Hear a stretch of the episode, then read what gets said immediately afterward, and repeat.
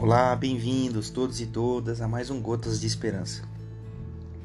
Eu preciso começar dizendo uma coisa: eu amo o Evangelho de Jesus. O Evangelho puro e simples de Jesus de Nazaré. Para você que talvez possa estar ouvindo Gotas há pouco tempo, não me conhece direito, não conhece a, a nossa comunidade, por onde a gente anda, eu quero dizer assim, ó. Você não vai ouvir sobre nós ou de nós, principalmente da minha boca, perspectivas doutrinárias,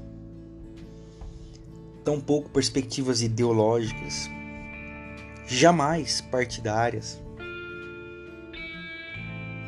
denominacionais, não tenho vocação para ser proselitista. E caminho muito, muito, muito na contramão do evangelho que prega a minha convenção, a minha denominação. E não tenho problema nenhum com isso. Porque a minha essência é falar de Jesus de Nazaré, a partir de Jesus de Nazaré, para a glória de Jesus de Nazaré, a fim de que nos tornemos parecidos com Jesus de Nazaré. Olha só o texto de hoje, Mateus capítulo 9, dos versos 14 a 17. Pouco depois, os seguidores de João, o Batista, aproximaram-se e perguntaram para Jesus: Por que nós e os fariseus adotamos disciplinas do jejum mas os teus seguidores não.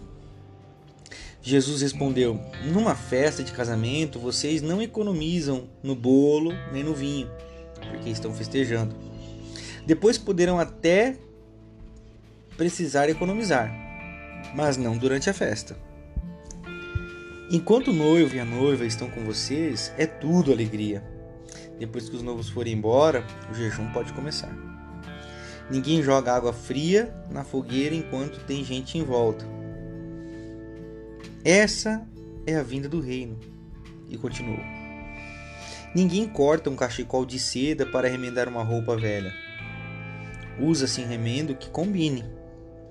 Ninguém guarda vinho em garrafas rachadas. Então Jesus está dizendo assim que o jejum naquela época era uma disciplina muito nobre dos religiosos. Contudo, o jejum não era um fim em si mesmo. Ser aperfeiçoado ao pouco, aos poucos ao longo dos, dos séculos. Mas a preparação era para um banquete. E o banquete agora estava sendo servido. O que Jesus disse para aqueles homens que perguntaram quanto ao jejum, disse assim: Olha,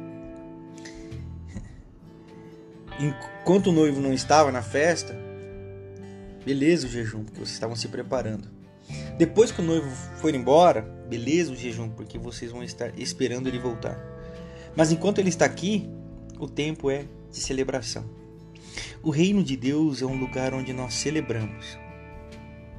Os religiosos têm muita dificuldade com celebrar, com viver, com desfrutar ficam o tempo todo perguntando e questionando qual é o jejum certo, o que é o jejum, porque tem que jejuar e como é que faz o jejum. Uma vez um cara falou que estava de jejum de Coca-Cola, outra vez o outro falou que estava com jejum de McDonald's.